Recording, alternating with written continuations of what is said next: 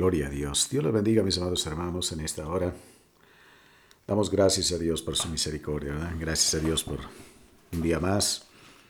Y agradecemos a Dios por su misericordia que nos permite estar una vez más con ustedes a través de estos medios, compartiendo la palabra de Dios. Gloria a Cristo. Todos están listos, preparados. Gloria a Dios. Recuerde, hoy tenemos un estudio. Estamos prácticamente iniciando un estudio acerca de lo que es Dios para nosotros. Aleluya, gloria a Dios, amén. Damos gracias a Dios, un saludo para todos, un abrazo. Dios me les bendiga grandemente. Esperamos verles pronto, gloria a Dios, aleluya, amén. Gracias a Dios. Yo quiero invitarle a que abra su Biblia ahí en el Salmo 46. Ahí vamos a basar en esta hora nuestro estudio respecto a lo que es Dios para nosotros. Salmo 46 es un precioso salmo y vamos a tomar como base eh, bíblica este pasaje para lo que vamos a estudiar. El estudio que tenemos hoy estaremos viendo otros versículos, así que esté listo, prepare su libreta, su lapicera para tomar notas. Gloria a Dios, ¿verdad? Este, su computadora, su tablet, lo que usted tenga a la mano y vamos a este, concentrar nuestra atención en tres cosas que nos dice este salmo que es Dios para nosotros. Gloria a Dios. Amén. Gracias a Dios. Yo quiero invitarle que sigamos orando, hermanos. Este, esta semana pues prácticamente termina la, la cuarentena que las autoridades habían decretado, 15 días. Entonces, esté al pendiente, vamos a estar orando y vamos a estar este, al pendiente a ver si el próximo domingo nos podemos reunir y si no, de todas maneras continuaremos a través de este medio.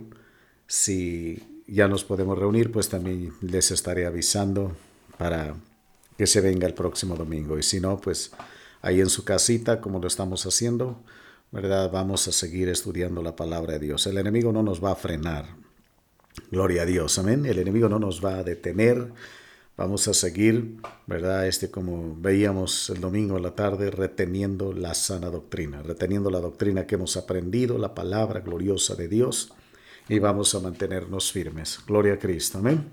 Gracias a Dios. ¿Ya tiene Salmo 46? Entonces vamos a leer juntos, dice la palabra de Dios. Dios es nuestro amparo y fortaleza, nuestro pronto auxilio en las tribulaciones. Por tanto, no temeremos aunque la tierra sea removida y se traspasen los montes al corazón de la mar, aunque bramen y se turben sus aguas y tiemblen los montes a causa de su braveza. Del río sus corrientes alegran la ciudad de Dios, el santuario de las moradas del Altísimo. Dios está en medio de ella, no será conmovida. Dios la ayudará al clarear la mañana. Bramaron las naciones, titubearon los reinos Dio él su voz, se derritió la tierra, Jehová de los ejércitos está con nosotros, nuestro refugio es el Dios de Jacob. Venid, ved las obras de Jehová, que ha puesto asolamiento en la tierra, que hace cesar las guerras hasta los fines de la tierra, que quiebra el arco, corta la lanza y quema los carros en el fuego. Estad quietos y conoced que yo soy Dios, seré exaltado entre las naciones, enaltecido seré en la tierra, Jehová de los ejércitos está con nosotros. Nuestro refugio es el Dios de Jacob. Gloria a Dios. Aleluya. Amén. Vamos orando y vamos pidiendo que Dios hable, Dios ministre a nuestros corazones en esta hora, que el Espíritu Santo esté hablando a cada uno conforme al propósito que Él tiene para nosotros. Gloria a Dios. Amén. Gloria a Cristo. Padre, gracias te doy en esta hora por tu misericordia, tu fidelidad. Doy gracias, Padre, por mis hermanas, mis hermanos, oh Dios, que están escuchando y que van a escuchar este mensaje, esta palabra.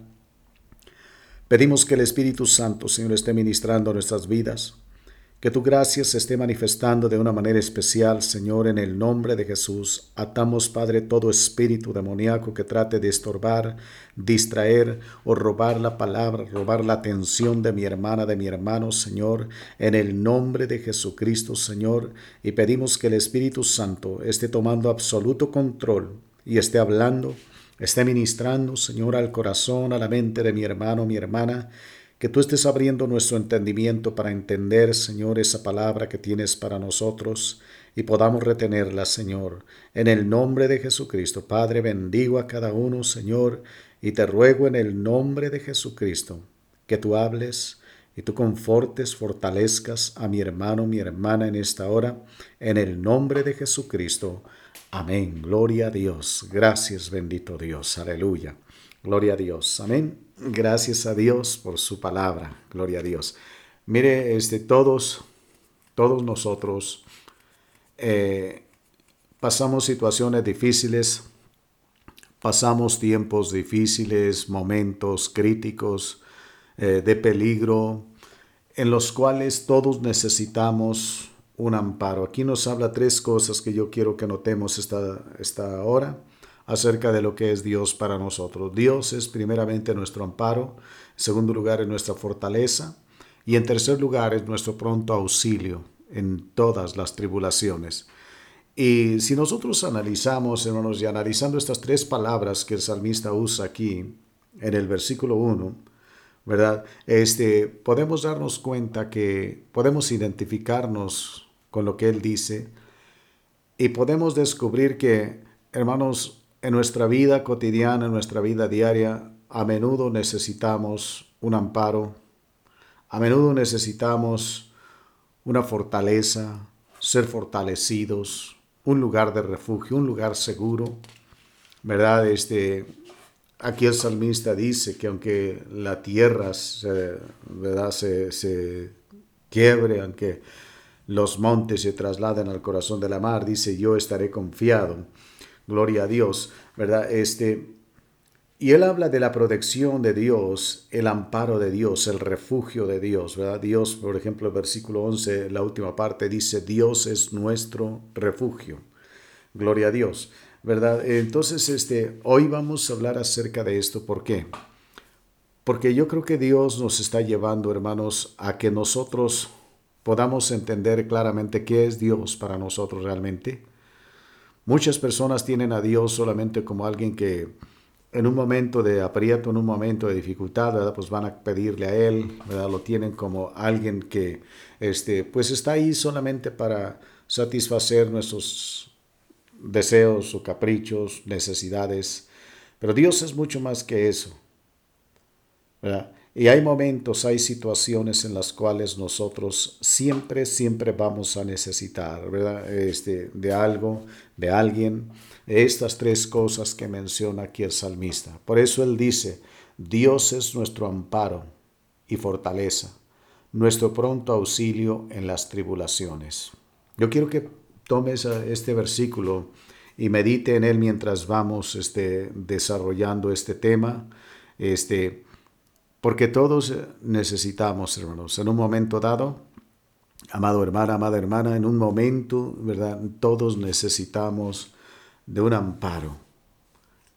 Vamos a ver lo que es el amparo, ¿verdad? Amparo, es nuestro amparo. Nosotros tenemos un amparo, una fortaleza, que es Dios, gloria a Dios, un auxiliador, alguien que nos auxilia. Mire, este, en primer lugar, la palabra amparo ¿verdad? Viene, eh, este, se traduce de una palabra hebrea que este, yo se la voy a deletrear, le voy a dar las letras, porque es Mac Hase, ¿verdad? Que es M, A, K de kilo, J, A, S y E. Se la vuelvo a deletrear. M, A, K de kilo, J, A, S e. ¿Verdad? Max, Makhase, es Makhase. Es la palabra hebrea que se traduce en nuestro idioma como amparo. Ahora, esta palabra significa confianza, significa confianza, seguridad. ¿verdad? Significa esa palabra ¿verdad? hebrea que se traduce como amparo, significa pues, confianza, seguridad, escondite, un lugar donde nos escondemos, un lugar donde encontramos esa seguridad que necesitamos. Todos nosotros en momentos eh, de este o en ciertas circunstancias necesitamos uh, confianza. Necesitamos que alguien nos dé confianza, que alguien nos motive, que alguien nos anime. Gloria a Dios. Necesitamos seguridad. Hablábamos el otro día de cómo, hermanos, mire, este, en el mundo no hay seguridad. No tenemos seguridad de nada, no hay seguridad de nada, no tenemos ni siquiera la vida segura, no tenemos ni siquiera un minuto, un segundo de nuestra vida seguro. Ahorita estamos aquí, ¿verdad? Al rato ya no estamos. Este, nada, nada es seguro, nada tenemos seguro, ¿verdad? Este, en este mundo. Y la palabra que usa aquí, Makhase, es la palabra que se traduce como amparo, habla de esa seguridad, de ese escondite un escondite, un amparo, algo donde nosotros nos refugiamos, nos amparamos, nos protegemos de la adversidad, de los problemas, de las dificultades. ¿Verdad? Este, algunos animalitos ¿verdad? tienen este, su propia autoprotección, por ejemplo, ¿verdad? una tortuga o un armadillo, ¿verdad? tienen una coraza y ante el peligro, ¿qué es lo que hacen? Se esconden en esa concha, ¿verdad? Se protegen en esa concha. El avestruz no tiene eso, entonces muchas veces cuando ve el peligro, ¿qué hace? Mete la cabeza en el, suelo, esconde, ¿verdad? Como este, tratar de ignorar los problemas, ¿verdad? Las dificultades. Expresa fácil, cuando hace eso, expresa fácil de cualquier depredador. Y hermanos, nosotros, cada uno de nosotros, vamos a pasar situaciones y estamos pasando ahorita situaciones, cada uno de nosotros, cada una de ustedes, hermanas, hermanos, están pasando y estamos pasando situaciones difíciles personales, a más de la situación universal que ahorita, ¿verdad? O, este global que está afectando al mundo entero, que es esta pandemia que estamos sufriendo. Aparte de eso, hermanos, cada uno de nosotros estamos pasando problemas, dificultades difíciles que necesitamos, hermanos, un amparo. Necesitamos una protección, ¿verdad? Necesitamos seguridad, necesitamos un escondite, necesitamos una esperanza.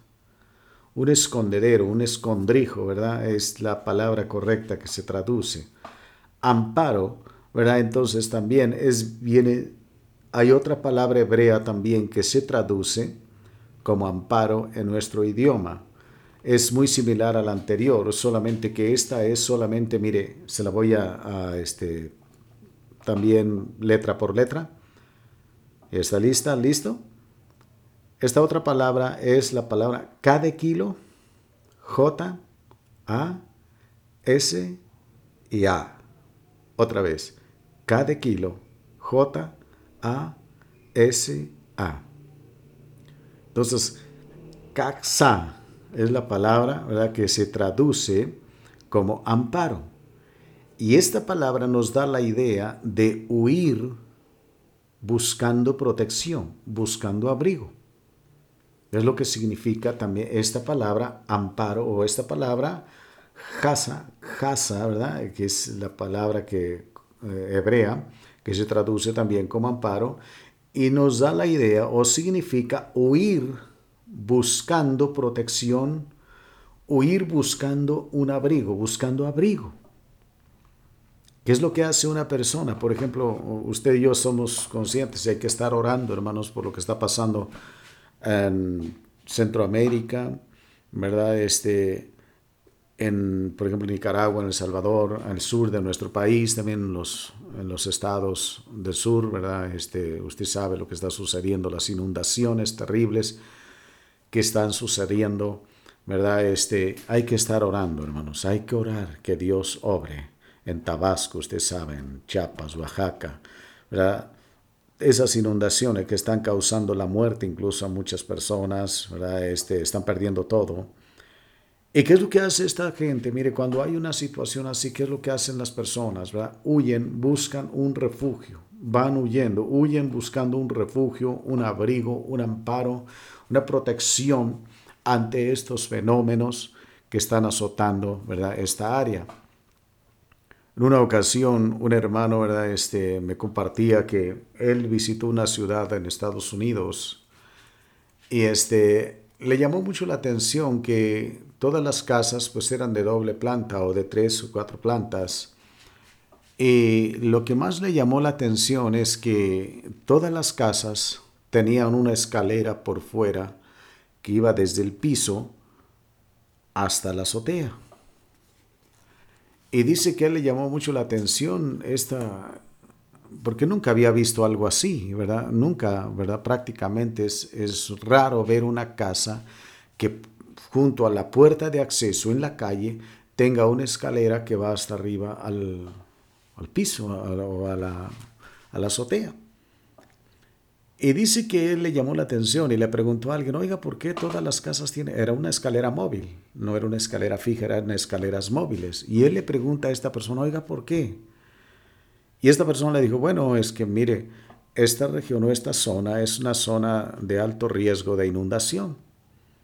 Y seguido se inunda aquí, se inundan las casas y normalmente las inundaciones pues llegan hasta el primer piso y este, ¿qué es lo que hacemos cuando vemos que viene la inundación, cuando empieza a subir el nivel del agua? Pues todos nos subimos arriba a las azoteas de nuestras casas, buscando un refugio, buscando un abrigo, un lugar seguro de protección para ¿verdad? Este, protegerse de la inundación y perecer. Todos nosotros vamos a pasar y estamos pasando, hemos pasado situaciones en las cuales hemos necesitado un amparo, un refugio. Lamentablemente mucha gente que no conoce a Dios y a veces aún cristianos que conocen a Dios, que conocen la palabra de Dios, cuando hay un problema, cuando hay una dificultad que están enfrentando, a veces lejos de buscar esa protección, ese refugio en Dios, acuérdese, aquí la palabra dice, Dios es nuestro amparo.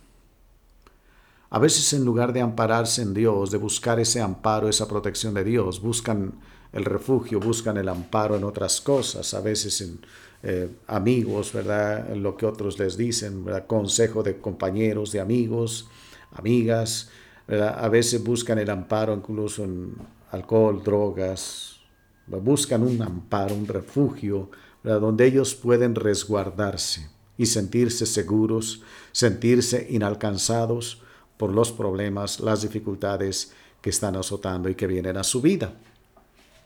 Entonces, mire, este, estas palabras, estas dos palabras hebreas nos describen, nos dan una idea clara, ¿verdad? Aquí en la segunda que se utiliza, la palabra, como le decía, K, J-A-S-A o casa, esa palabra nos habla, nos da la idea, se utiliza en la Biblia cuando Dios le da instrucciones a Moisés, cuando le dio la ley, y antes de que entraran a la tierra prometida, Dios le dijo a Moisés, mira Moisés, cuando entren a la tierra prometida, eh, quiero que de este lado del Jordán, dile a los hijos de Israel que aparten tres ciudades de refugio, y al otro lado del río Jordán otras tres ciudades de refugio. El propósito de esas, de esas ciudades era que cuando una persona cometía un homicidio, mataba a otra persona, huía a esa ciudad. ¿Por qué? Porque la ley decía que el homicida debería de morir. Ahora, hay situaciones cuando alguien mata, ha matado a personas por accidente, no por este, venganza, no por odio, no por pleitos o conflictos, sino por un lamentable accidente. Ahora, la ley simplemente decía el homicida tiene que morir.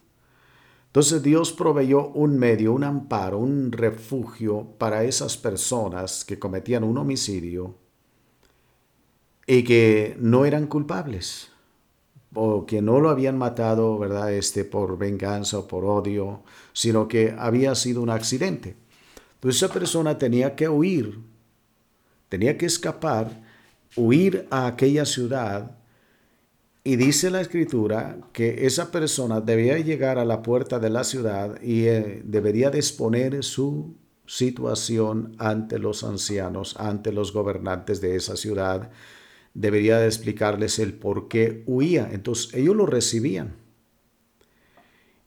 Y mientras esa persona permanecía en esa ciudad de refugio, la ley no se podía este, ejecutar en él si eh, porque la ley dice que si alguien mataba a una persona, el pariente más cercano del fallecido debería matar al homicida.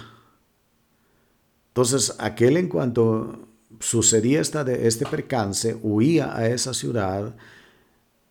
Si el, si el vengador lo alcanzaba en el camino, lo mataba, no era culpable. Si, pero si él entraba a la ciudad y aquel entraba detrás de él y lo mataba, era culpable y lo mataban también a él. ¿Por qué? Porque dentro de esa ciudad había una protección, había un amparo. Esa persona estaba amparada, estaba protegida y mientras no se ejecutaba una sentencia judicial, mientras no se hacía un, este, un, un esclarecimiento de los hechos, esa persona ahí estaba segura. Incluso después de que esa persona había sido sentenciada, ¿verdad? Y este se había decretado, se había reconocido que había sido un accidente, esa persona tenía que permanecer ahí en esa ciudad. Y mientras está en esa ciudad, ahí hay protección. Nadie puede tocarlo, nadie puede matarlo. La misma ley no puede ejecutar su sentencia sobre él porque está amparado, está protegido, huyó buscando ese refugio. Gloria a Dios. Amén. Entonces, mire, este, esta palabra nos habla precisamente de eso, huir buscando una protección, buscando un refugio. Entonces, ahora lo interesante es que el culpable tenía que permanecer en esa ciudad, dentro de la ciudad, donde había esa protección. Si salía de, la ciudad, lo mataban. Hay un caso en la Biblia que se nos menciona que un hombre, ¿verdad? Este, había maldecido, había blasfemado y había maldecido a David y era culpable y debería de ejecutarse esa sentencia. Entonces, Salomón lo mandó llamar y le dio una oportunidad.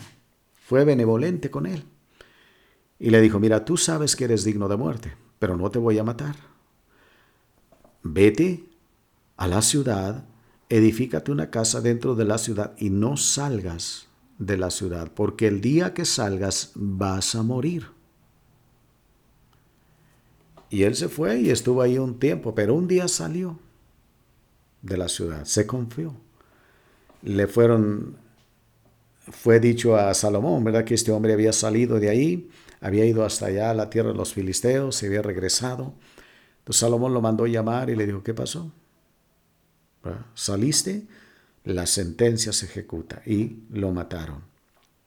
Pero mientras estaba dentro de la ciudad, nadie podía tocarlo. El problema es cuando se salía. ¿Qué nos enseña esto a nosotros? Mire, nosotros, hermanos, no tenemos que huir a una ciudad, a un lugar de refugio, no.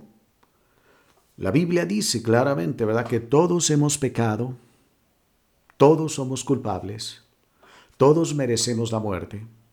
La Biblia dice no hay justo ni aun uno.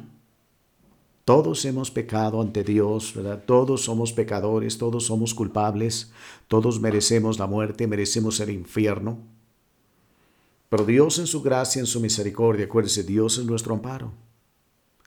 Dios en su misericordia, en su gracia, ¿verdad? Este, ha provisto un medio, un amparo para todos nosotros, para todo aquel hombre, mujer, que quiera salvar su vida y que huya a ese lugar de amparo, a ese amparo que Dios ha protegido, que, Dios ha provisto, perdón.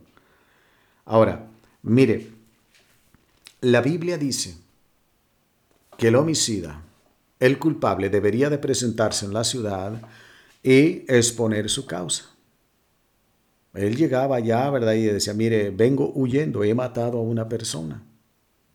Soy culpable, reconocía, tenía que reconocer que él había matado a esa persona. El que fuera culpable o inocente, los jueces lo iban a decidir, no él. Él simplemente exponía su causa, ¿verdad? Mire, vengo huyendo porque maté a una persona, soy un homicida, soy un criminal que merece ser ejecutado, que voy a ser ejecutado a menos ustedes me amparen. La Biblia dice, todos hemos pecado, todos hemos pecado. Pero si venimos a Cristo y confesamos nuestra condición, que dice eh, Primera de Juan 1.9, si confesamos nuestros pecados, Dios es fiel y justo para perdonar nuestros pecados y limpiarnos de toda maldad. Gloria a Dios. Amén. Cristo es nuestro refugio. Dios es nuestro amparo. Y Él nos ampara ante la culpabilidad. Somos culpables ante la ley de Dios.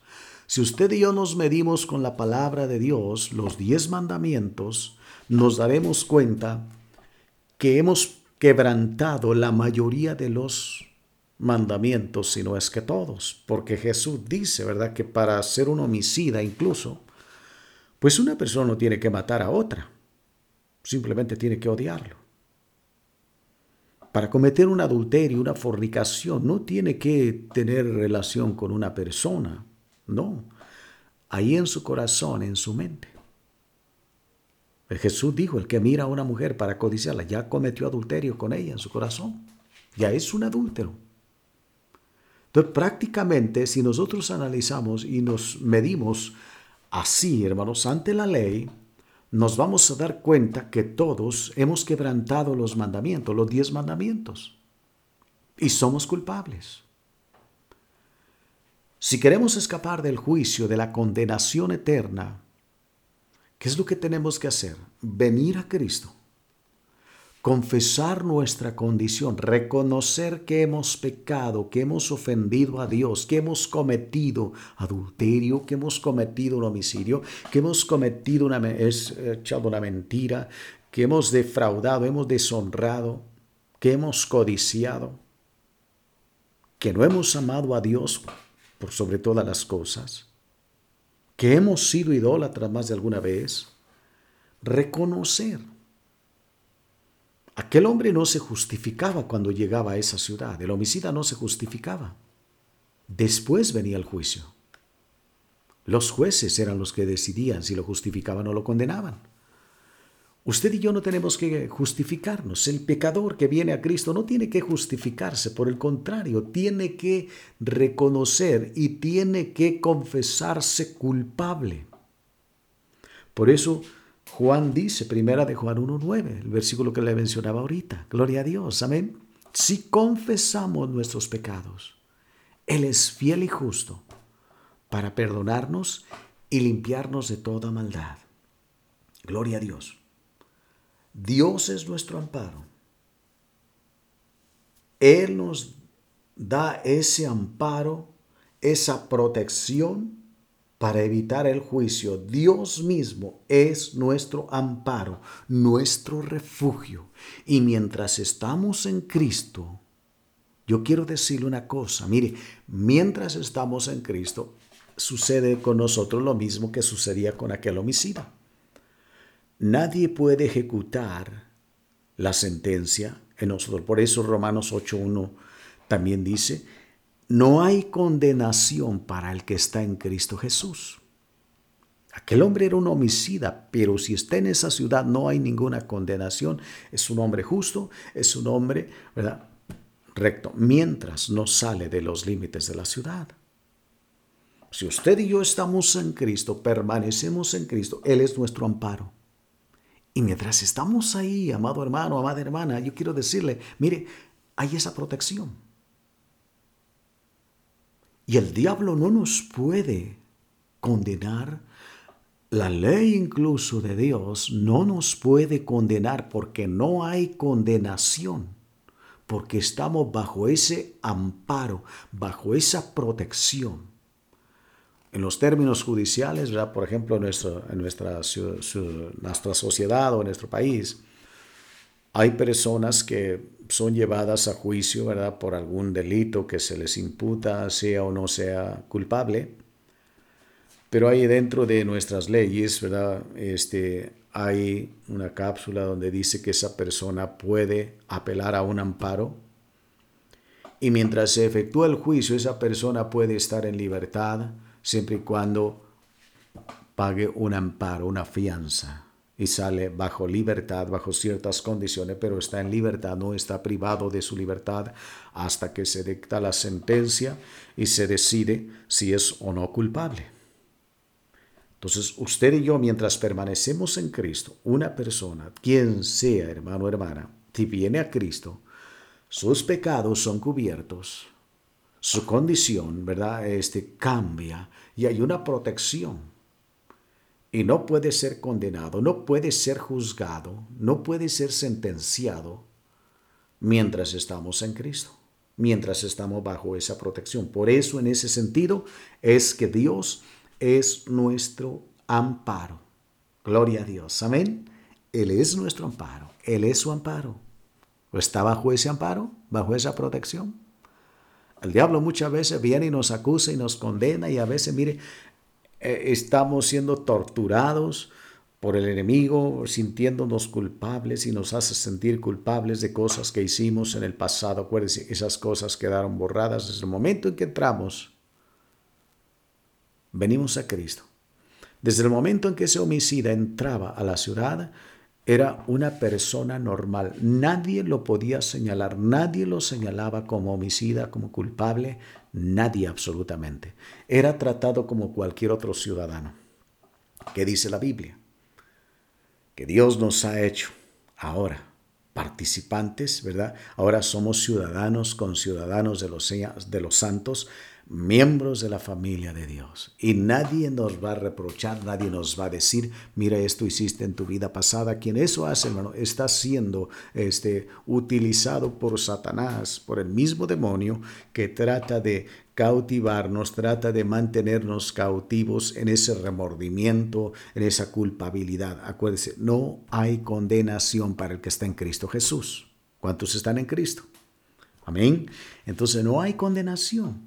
¿Por qué? Porque Dios es nuestro amparo, nuestro refugio. Gloria a Dios. La segunda cosa que encontramos aquí dice también que Dios es nuestra fortaleza. Nuestra fortaleza. Mire, esa palabra fortaleza se traduce de una palabra hebrea también que es la palabra os o z. Os. Esa es la palabra que se traduce en nuestro idioma como fortaleza. O es la palabra que utilizó el salmista aquí cuando escribió este salmo, la palabra os, o z.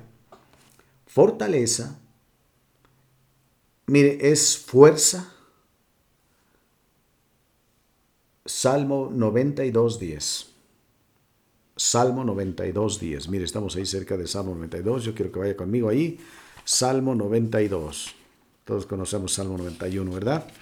Pero mire, ahí en el Salmo 92, versículo 10, mire lo que dice aquí la palabra de Dios. Pero tú aumentarás mis fuerzas como las del búfalo, seré ungido con aceite fresco. Aumentarás mis fuerzas. La palabra fortaleza significa fuerza. Dios es nuestra fuerza. Dios es nuestra fortaleza. Él es quien nos fortalece, nos da fuerzas. Como dice aquí, Él aumenta nuestras fuerzas. Él da fuerzas, dice alcanzado. Los que esperan en Dios tendrán nuevas fuerzas, porque Dios les fortalece. Dios es nuestra fortaleza. En ese sentido, la palabra os quiere decir que Dios es nuestra fuerza. Él nos da fuerza, Él nos da poder, gloria a Dios. Mire, esa palabra también habla de poderío poder o poderío, se, se traduce como poderío. La palabra os, Salmo 84, 7, ahí atrásito del Salmo 92. Salmo 84, 84, Salmo 84, versículo 7. Irán de poder en poder, verán a Dios en Sión. Mire, esa palabra, poderío, poder, que dice irán de poder en poder. ¿Quiénes? Los que esperan en Dios. ¿verdad? Los que, bienaventurado, dice el hombre que tiene en ti sus fuerzas, en cuyo corazón están tus caminos. ¿verdad? Verso 5. Irán de poder en poder. Esa palabra, fortaleza, habla de poderío, habla de poder. Habla también de vigor. Vigor. Isaías 58. No pierde el Salmo 46, pero vamos a Isaías Libro de Isaías, versículo, capítulo 58, versículo 11. Isaías 58, 11. Mire lo que dice la palabra de Dios. Jehová te pastoreará siempre y en la sequía saciará tu alma.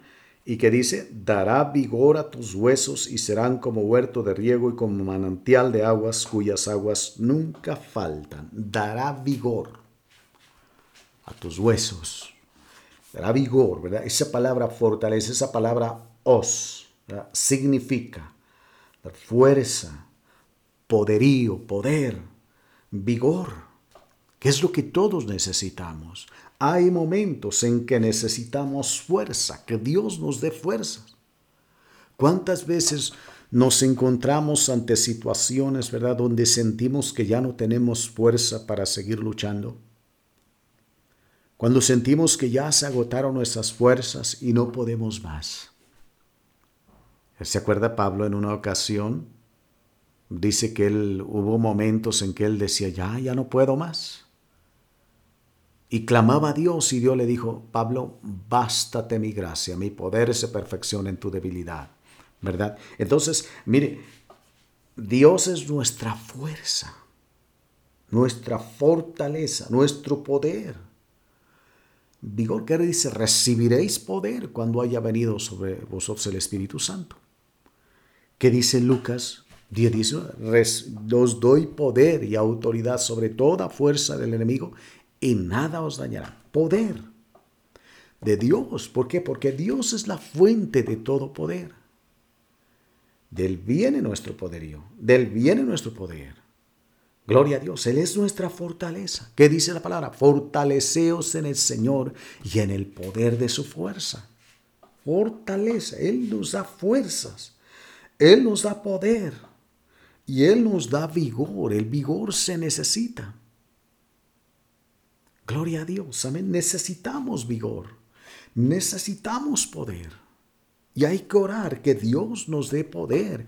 Necesitamos poder, hermanos, para qué? Para vencer toda tentación. Necesitamos poder, el poder de Dios para deshacer las obras del diablo y libertar a aquellos que están cautivos a merced de Satanás. Necesitamos el poder de Dios.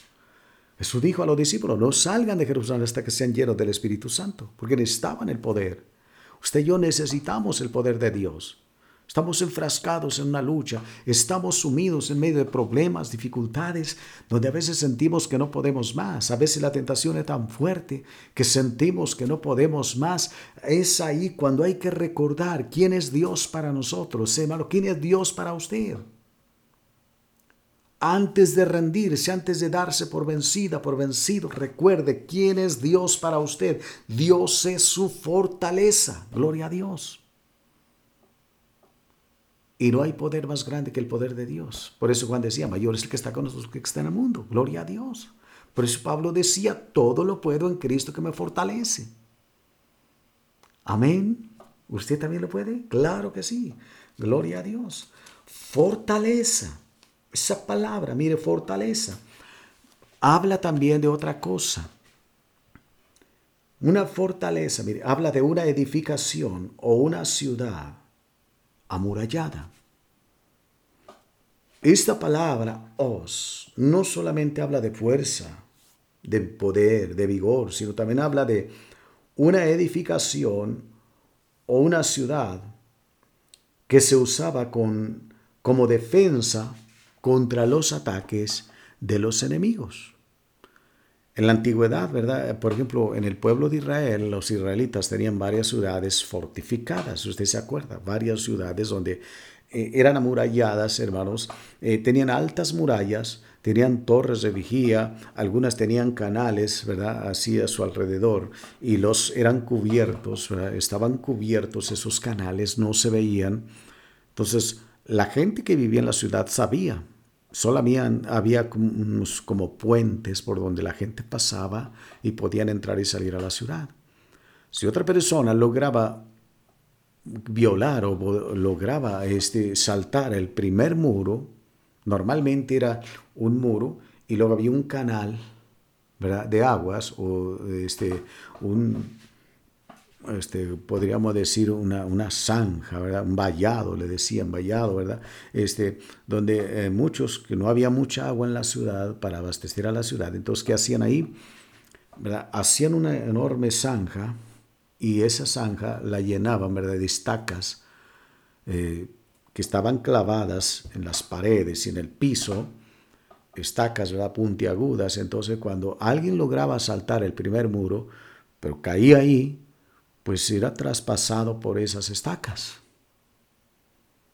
Entonces, había otro muro, el muro interior de la ciudad. Y eran ciudades, les llamaban ciudades fortificadas o fortalezas, ¿se acuerda? Herodes tenía un castillo que ah, se llamaba así, la fortaleza de Herodes, que en el tiempo de Jesús, en el tiempo de Pablo, se convirtió en una prisión. Pablo estuvo preso ahí en la fortaleza de Herodes. Era un lugar inexpugnable, era un lugar, ¿verdad?, fortificado donde nadie podía entrar, ¿verdad?, donde era muy difícil entrar o tener acceso ahí. Entonces, esta palabra os nos habla también de ese tipo de, de este, fortalezas, ¿verdad? Que se usaban para defensa de cualquier peligro, de cualquier enemigo. Era donde se refugiaban, ¿verdad? Donde se resguardaban eh, en un momento, en los momentos de peligro, cuando había peligro, cuando había este, alguna invasión, la gente, ¿verdad? Iba y se metía a lo que se le llamaba las fortalezas, Eran lugares fortificados, lugares con altas murallas, bien protegidos, donde era muy difícil el acceso. Muchas veces, hermanos, mire, este, eh, no se, podía, no se pudieron conquistar algunas fortalezas sino a través de mucho tiempo y de mucho esfuerzo. Hubo lugares que eran muy fortificados que, hermanos, verdaderamente entrar a ellos era una verdadera hazaña. No tenemos tiempo para platicar esto, pero lugares muy difíciles. Tiro era una ciudad fortificada que era muy difícil. Muchos trataron de conquistarla y no pudieron. Solamente dos reyes, ¿verdad? Uno fue Nabucodonosor, que dice la palabra de Dios que quedó hasta calvo, dice, ¿verdad? Prácticamente así lo dice la Biblia y todos sus soldados. Fue un arduo trabajo, les costó muchísimo. Otro fue Alejandro el Grande, ¿verdad? Pero muchos otros trataron de conquistarla y nunca pudieron por la situación geográfica de la ciudad y sus murallas. Entonces, hermanos, mire, Dios dice aquí que Él es nuestra fortaleza, no solamente nuestro poder, que es también nuestro poder, nos, da fuerza, nos da vigor, pero también Dios es nuestra fortaleza. No nos hace falta, ¿verdad? Este, tener lugares así. Hoy en día podríamos decir, ¿verdad? Una casa fuerte, hablan se habla de casas fuertes, lugares bien protegidos, donde hay sistemas de alarma, donde hay cercas electrificadas, donde hay cámaras ¿verdad? de seguridad que están grabando día y noche, este, cuántas cosas. Hay muchos ¿verdad? lugares, casas donde hay mucha seguridad, una seguridad excesiva. Yo quiero decirle, mire, usted y yo no tenemos necesidad de esas cosas. Hay personas que usted ve, ¿verdad? Las puertas, tres, cuatro chapas le ponen, ¿verdad? Candados de seguridad y cuántas cosas. Este, sistemas electrónicos de seguridad que para poder, para que se abra la puerta, pues tiene que leer el iris del ojo o la huella digital, si no, no se abre la puerta. ¿Cuántas cosas de seguridad? Buscando esa protección, esa fortaleza, esa seguridad ante el peligro, ¿verdad? ante el enemigo mayormente, principalmente. Ahora yo quiero decirle, cualquier equipo de seguridad, tanto antiguamente, cualquier fortaleza, por inexpugnable que pareciera, hermanos, fue violada. Y esa ciudad, la, ciudad, por ejemplo, de, Babilonia, ¿verdad? Se, se, jactaban de sus muros, eran unos enormes muros y anchos, y según ellos, los babilonios, pues era inexpugnable. Nadie podría. Ellos se imaginaban que nadie los conquistaría, nadie. Y si usted y yo analizamos ahorita, es en ruinas, está en ruinas. Tuvo el gusto Nabucodonosor, ¿verdad?, de edificar la ciudad y de construir esos muros tan enormes, ¿verdad? Imagínense cuántos miles de esclavos murieron ahí bajo el látigo babilónico para hacer esos muros, para que llegaran los medos y los persas unos cuantos años más adelante y los destruyeran. Y se sentían, ¿verdad?, eh, inalcanzables. Fueron destruidos. Hoy en día también, ¿verdad? Todos los, eh, esos equipos tan sofisticados, este, mire, pueden ser violados, pueden ser, ¿verdad? Este, eh, no tienen seguridad, no brindan seguridad 100%. No se puede. Solamente hay un refugio, solamente hay un seguro, ¿verdad? Que ese es Dios. Solo Dios, ¿verdad? En Él encontramos esa fortaleza donde podemos estar seguros en toda situación de peligro. Solamente, única y exclusivamente en Dios encontramos esa protección ante cualquier peligro. El salmista aquí en el Salmo 46 hablaba, ¿verdad? Este de cuando la tierra se remueve, aunque sea removida la tierra, y versículo 2, y se traspasen los montes al corazón de la mar, aunque bramen y se turben sus aguas y tiemblen los montes a causa de su braveza, ¿verdad? Dice, yo estoy tranquilo, yo estoy seguro, Dios es mi fortaleza. Yo creo que el pasaje bíblico que más, este, más nos da un panorama más amplio de esa fortaleza y de esa protección maravillosa de Dios en contra del enemigo es el Salmo 91. El que habita al abrigo, a la protección del Omnipotente. ¿Verdad? Está seguro, dice. Caerán a su lado mil, diez mil a su diestra, él no llegará. Con sus plumas, dice, te cubrirá y debajo de sus alas estarás seguro. Es una fortaleza, un lugar de refugio, un lugar de seguridad. Y no hay mejor lugar de seguridad que estar en Dios, estar en Cristo. Él es nuestra fortaleza, nuestra protección. Y yo quiero que una vez que terminemos este estudio, ¿verdad? Si gusta, lea el Salmo 91. Yo creo que usted casi lo sabe o se lo sabe de memoria. Todos lo hemos escuchado. Es un salmo precioso. Y es el que mejor nos describe esta idea de esa fortaleza, de esa protección de Dios para nosotros. Ese cuidado, esa protección. Dios es ese lugar. No tenemos que edificar muros altos, no tenemos que poner cercas electrificadas, no tenemos que andar haciendo eso. Yo no quiero decir que no, no lo haga en su casa material, estamos hablando de nuestra vida. No tenemos que buscar amparos, ¿verdad? No tenemos que buscar este apoyo, ayuda de otras cosas, ¿verdad? No, Dios es nuestra fortaleza. Dios es nuestro protector.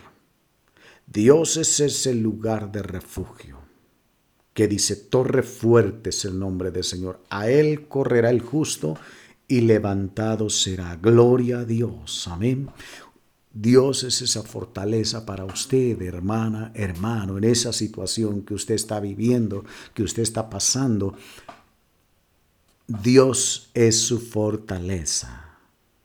Y mientras usted está en Cristo, usted está segura, seguro porque, hermanos, mire, toda fortaleza, todo sistema, ¿verdad?, de seguridad puede ser violado.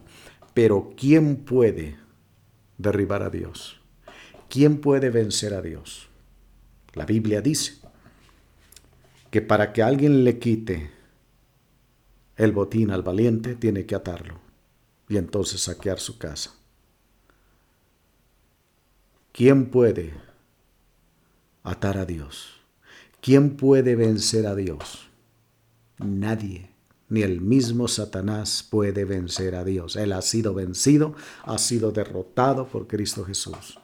Pero nadie puede vencer a Dios. Es invencible. Entonces, Él es el mejor refugio. Él es la mejor fortaleza ante el peligro. Corra a Dios Torre fuerte es el nombre del Señor. A Él correrá el justo. En esa situación, en ese problema, no huya de los problemas. Venga a Cristo. Acérquese a Él. Póngase bajo la cobertura, bajo las alas de Dios. Y usted verá enemigos caer, usted verá caer miles a su diestra, diez miles a su diestra, pero usted no llegará. Gloria a Dios, amén. Créalo, eso es Dios para nosotros. Una fortaleza, un lugar seguro, un lugar de refugio, de seguridad contra el enemigo. Gloria a Dios. Y la tercera cosa que nos dice aquí, Él es nuestro pronto auxilio. Nuestro pronto auxilio. Mire, la palabra auxilio, anote otra vez, prepárese, ¿verdad? Le voy a deletrear otra vez la palabra hebrea que se traduce como auxilio. Y es la palabra es rat. E Z R A T. ¿Ya la notó? Se lo voy a decir otra vez, ¿verdad? Y mire, hasta hebreo vamos a aprender usted y yo hoy. Es la palabra, es la letra E, Z, R, A y T. Esrat, así se traduce. Esrat, ¿verdad? Entonces, la palabra Esrat, que se traduce como auxilio, quiere decir ayudador. Alguien que me ayuda, alguien que nos ayuda. Ayudador. También significa el que socorre. Alguien que socorre, alguien que nos socorre en una necesidad, en un problema, en una dificultad, alguien que nos tiende la mano, el que nos sostiene nos ayuda, que cuando estamos a punto de caer, a punto de desmayar, viene y nos toma de la mano. ¿Qué dice? Que Él nos toma, dice, no temas, yo estoy contigo, yo te ayudo. Siempre te sostendré con la diestra de mi justicia. Gloria a Dios. Él es quien sostiene nuestra mano. Él nos da fuerza, es nuestro ayudador. ¿Cuántas veces dice la palabra, no temas, yo te ayudo, yo estoy contigo, yo soy tu ayudador? Gloria a Dios. Eso es lo que es Dios. Es nuestro Errat. Dios es nuestro Errat, nuestro ayudador. Él es nuestro socorredor, nuestro proveedor. Él es quien nos sostiene. Él nos sostiene, Él nos mantiene. Gloria a Dios, aleluya, amén.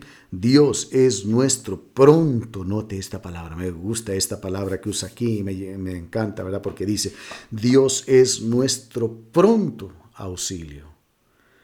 Esa palabra, mire, pronto, el que se apresura a ayudarnos. En otra palabra, es lo que significa esa palabra. El que se apresura a ayudarnos. Gloria a Dios. Mire, yo quiero que vaya conmigo, anote si quiere ir conmigo, y si no, pues solamente anótelo, después puede leerlo con calma. Lucas capítulo 18. Hay una historia ahí, ¿verdad? Que Jesús menciona que nos ilustra claramente lo que estamos viendo, ¿verdad? Nuestro pronto auxilio, el que se apresura a ayudarnos. Mire, Lucas capítulo 18, versículo 1 al versículo 8. Es una parábola que Jesús este, nos da aquí. Y dice, también le refirió Jesús una parábola sobre la necesidad, fíjese, de orar siempre y no desmayar, diciendo, había en una ciudad un juez que ni temía a Dios ni respetaba a hombre. Perdón. Había también en aquella ciudad una viuda la cual venía a él diciendo, hazme justicia de mi adversario. Y él no quiso por algún tiempo, pero después de esto dijo dentro de sí, aunque ni temo a Dios, ni tengo respeto a hombre, sin embargo, porque esta viuda me es molesta, le haré justicia, no sea que viniendo de continuo me agote la paciencia. Y yo quiero que tome nota y hermanos, fíjense en estos tres versículos 6, 7 y 8. Fíjense lo que dice Jesús ahí. Y dijo el Señor, oíd lo que dijo el juez injusto, verso 6. Ahora versículo 7. ¿acaso Dios no hará justicia a sus seguidores que claman a Él día y noche? Y me gusta esto, y esto yo quiero que usted concentre su atención en esta palabra, concentremos nuestra atención en esta pregunta que Jesús hace al siguiente, que dice, ¿se tardará en responderles? Es la pregunta, ¿se tardará Dios en respondernos? La respuesta la tenemos en el versículo 8. Os digo que pronto les hará justicia, pero cuando venga el Hijo del Hombre y hará fe en la tierra, ¿qué dice? Pronto les hará justicia. ¿Qué dice el Salmo 46? Nuestro pronto auxilio. Entonces, Dios es nuestro pronto auxilio. Es alguien que se apresura a ayudarnos. Dios está pronto a auxiliar. Pero ¿qué dice? A los que claman a Él día y noche. Por eso Él dice, eh, Jeremías 33.3, clama a mí, yo te responderé. Dios responde al clamor de su pueblo. Y Dios no se tarda. Pronto nos hace justicia. Pronto responde. Gloria a Dios. Pronto. A veces, hermano, mire, eh, decimos que la respuesta de Dios no llega. Estoy clamando a Dios, busco a Dios, he buscado a Dios, no ha habido respuesta. Bueno, quizás, hermano, no estamos dentro de la fortaleza no estamos dentro de socorro, de ese lugar, ¿verdad?, de refugio. Quizás realmente no tenemos a Dios como nuestro pronto auxilio.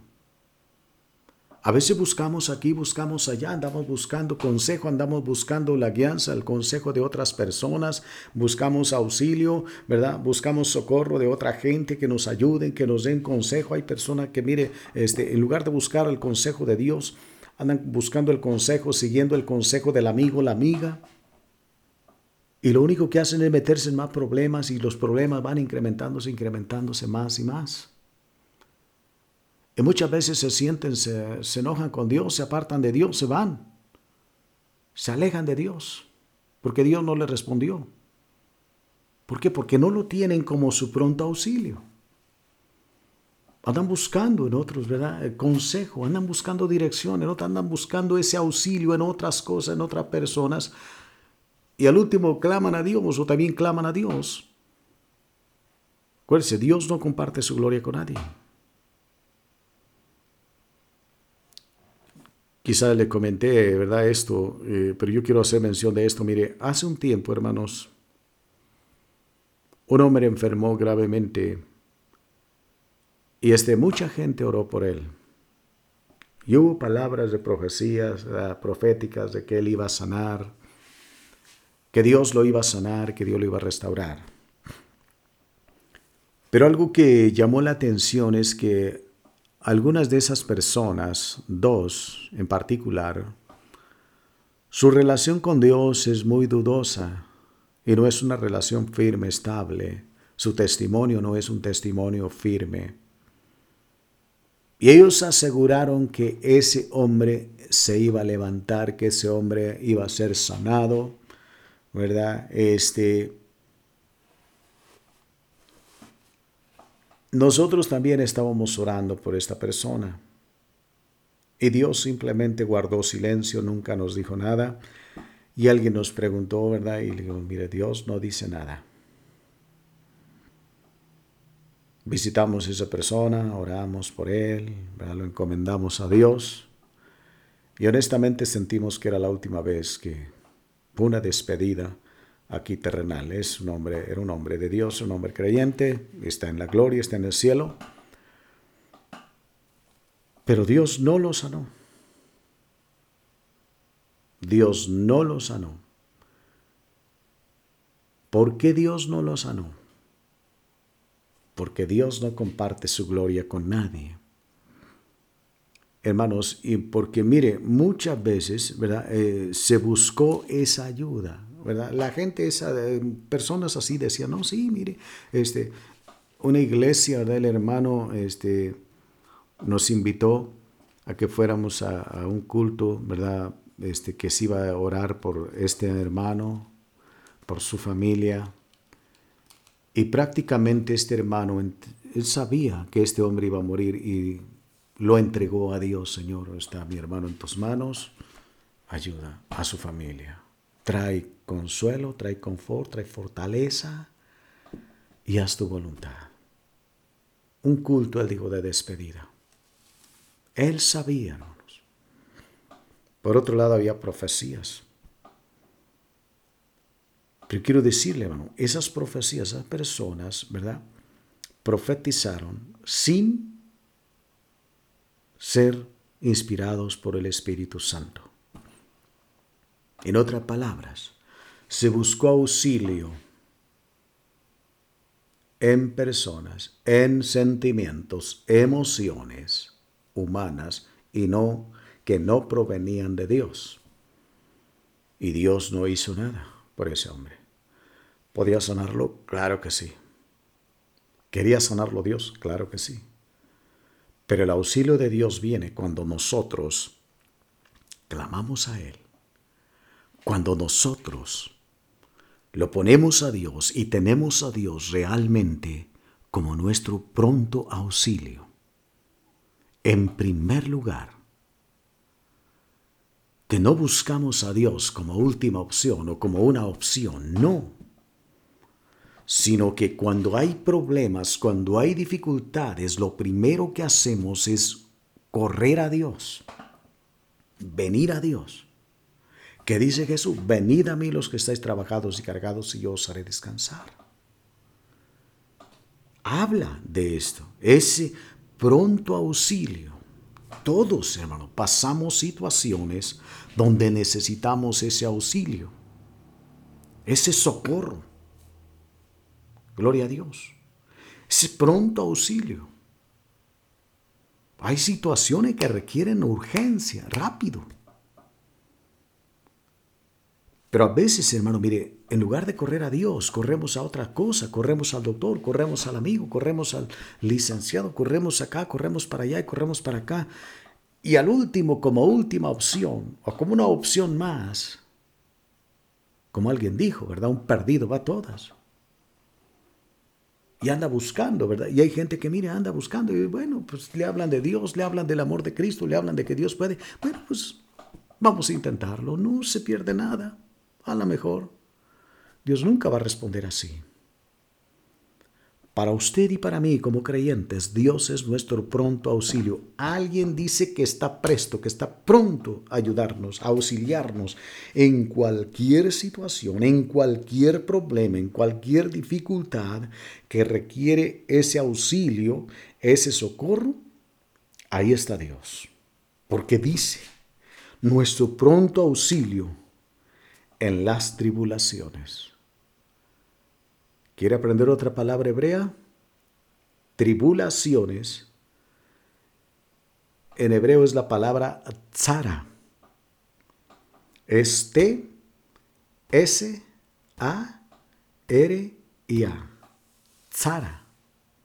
Es la palabra que se traduce como tribulaciones, que significa, fíjese bien, esa palabra significa aprietos, problemas, aflicciones, angustias, calamidades y conflictos.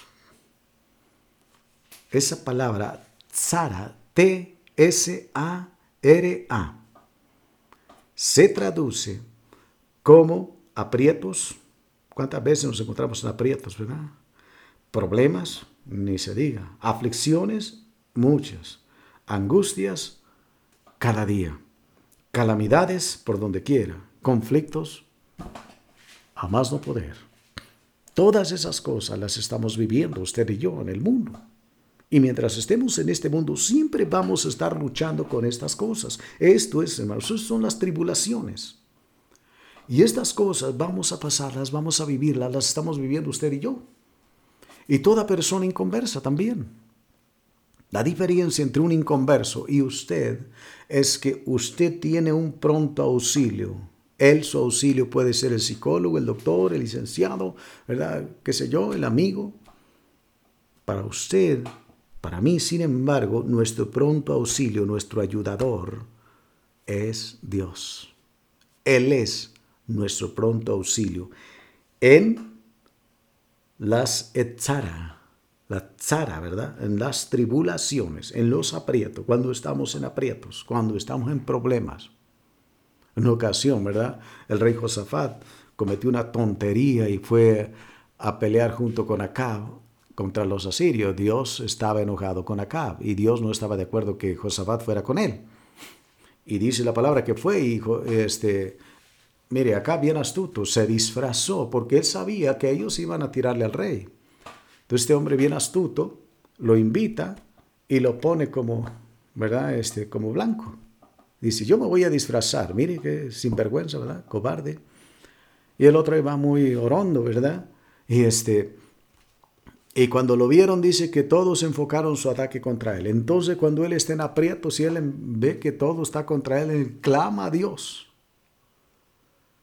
Dios en su misericordia fue su pronto auxilio y lo salvó. El otro murió.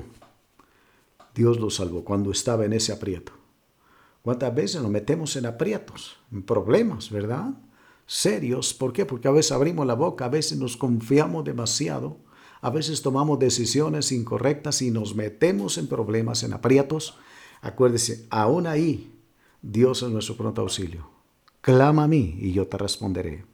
Gloria a Dios. ¿Por qué? Porque Dios para nosotros, hermano, hermana, es nuestra fortaleza, es nuestro pronto auxilio, nuestro amparo en las tribulaciones, en los aprietos, como dice aquí, como se traduce, en los problemas, en las aflicciones, en las angustias, en las calamidades, en los conflictos. Dios nunca nos va a desamparar. Él es nuestro pronto auxilio. Suceda lo que suceda, manténgase al amparo de Dios. Fortalezcas en Dios en las batallas de la vida diaria y busque su auxilio. Gloria a Dios. Y usted será una persona triunfante, un creyente, una creyente triunfante, victoriosa, que siempre va a salir adelante. Gloria a Dios. Nunca va a ser derrotado. Como dijo Pablo, en aprietos, pero no desamparado. ¿Por qué? Porque Dios es nuestro pronto auxilio. En toda tribulación, en toda angustia. Acuérdese, Dios está pronto, Dios está presto, pero hay que clamar a Él. Él no nos va a ayudar a menos que nosotros le pidamos. Podemos estarnos ahogando y podemos ahogarnos en los problemas, en las dificultades. Y si no clamamos a Dios, Dios no nos va a ayudar. Por eso Él dice, clama a mí. Vengan yo los haré descansar. El que habita bajo el abrigo del Altísimo. Hay que venir a Él. Hay que ir a ese lugar de refugio que es Dios. Recuerde, Dios para nosotros es nuestro amparo, nuestra fortaleza y nuestro pronto auxilio. Gloria a Dios. ¿Qué situación está usted pasando? que necesita una de estas tres cosas, o quizá las tres. Vamos orando en este momento. Y yo quiero invitarle, si usted tiene un problema, una necesidad o algo con lo que está usted lidiando, está batallando ahorita, necesita ese amparo de Dios. Necesita esa fortaleza, ser fortalecida, ser fortalecido por Dios. O necesita ese lugar de refugio, esa fortaleza donde puede encontrar seguridad contra los ataques del diablo. Quizá la tentación es tan fuerte, es tan severa que no puede soportar. Vaya y resguárdese en ese refugio, en esa fortaleza, que es el nombre del Señor. ¿Está pasando por algún aprieto? ¿Alguna tribulación? Dios es nuestro pronto auxilio. Clame a Él y Él no tardará en responderle, porque Él es nuestro pronto auxilio. Gloria a Dios. Si hay una situación con la que está lidiando, ahí donde está yo quiero invitarle, ponga su mano en su corazón. Vamos a orar por usted en este momento.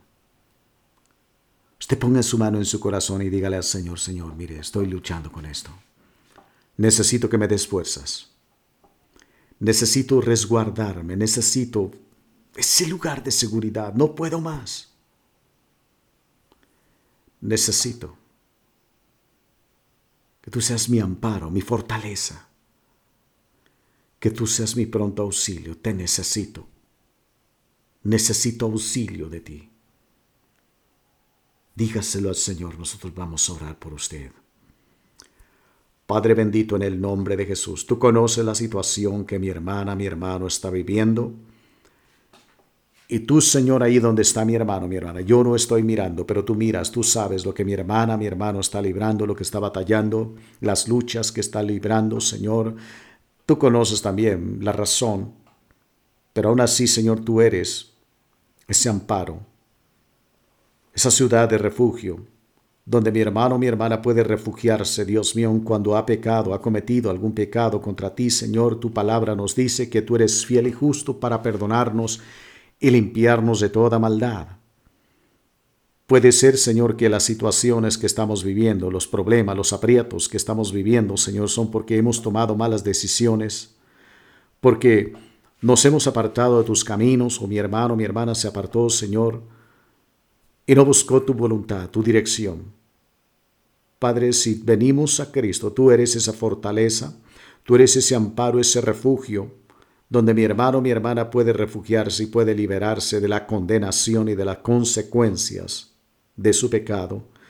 Y en el nombre de Jesús, Señor, si hay pecado, perdona todo pecado conforme a la multitud de tus misericordias y conforme a tu palabra, Señor. Si hay algo, revélale a mi hermano, mi hermana, expresamente, Dios mío. Claramente.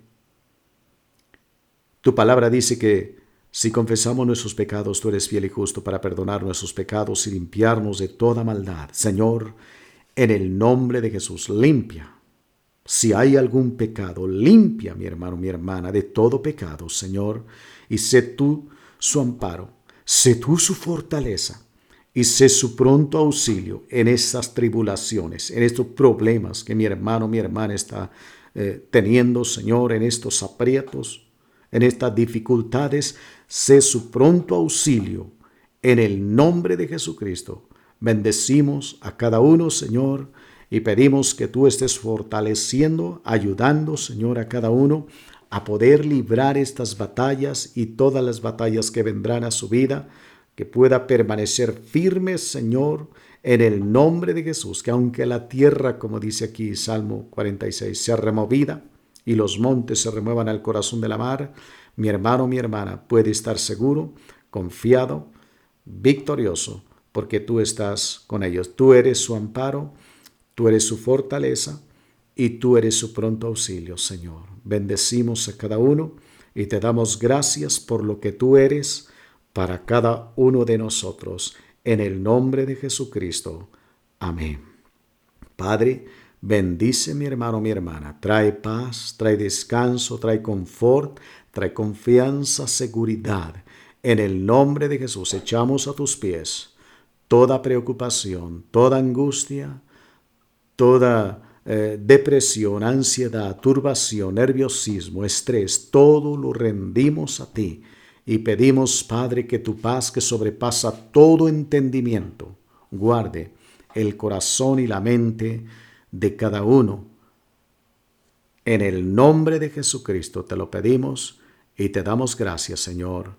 Amén. Gloria a Dios, aleluya. Amén. Gracias a Dios, aleluya. Dios es nuestro amparo, nuestra fortaleza y nuestro pronto auxilio en toda tribulación. Amén, gloria a Dios. Dios me le bendiga, Dios le guarde. Un fuerte abrazo, gloria a Cristo. Si hay alguien por ahí a su lado, dele una sonrisa. Gloria a Dios, aleluya. Qué precioso es nuestro Dios. Amén. Y mire lo que Dios es para nosotros. Amén.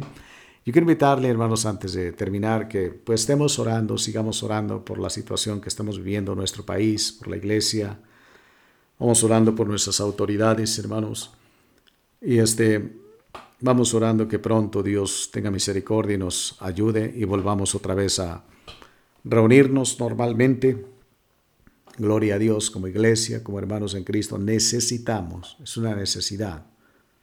La Biblia lo dice, ¿verdad? Entonces, hay que estar orando, que Dios nos ayude. Este, esperamos que ya el próximo domingo podamos reunirnos. Si es así, pues yo les avisaré, les estaré avisando. Así que esté muy al pendiente ¿verdad? en el grupo. ahí voy a estar, este, vamos a estar dándoles la información pertinente. Y si no, pues de todas maneras esté al pendiente porque vamos a estar transmitiendo ¿verdad? los mensajes, los estudios del domingo en la mañana y las predicaciones del domingo en la tarde también las estaremos ¿verdad? compartiendo a través de este medio si todavía no podemos reunirnos. Y si ya es, nos podemos reunir, pues le avisaremos y aquí los esperamos. Amén. Así que esté al pendiente. También si alguna duda, pues háblenos por teléfono. Aquí estamos. Este, estamos para ayudarle cualquier cosa, cualquier necesidad, acuérdese. Si dos se ponen de acuerdo, todo lo que pidan les será hecho. Gloria a Dios. Amén. Dios me le bendiga, Dios le guarde. Un fuerte abrazo, hermano, hermana. Les amamos, les extrañamos. Dios me le bendiga.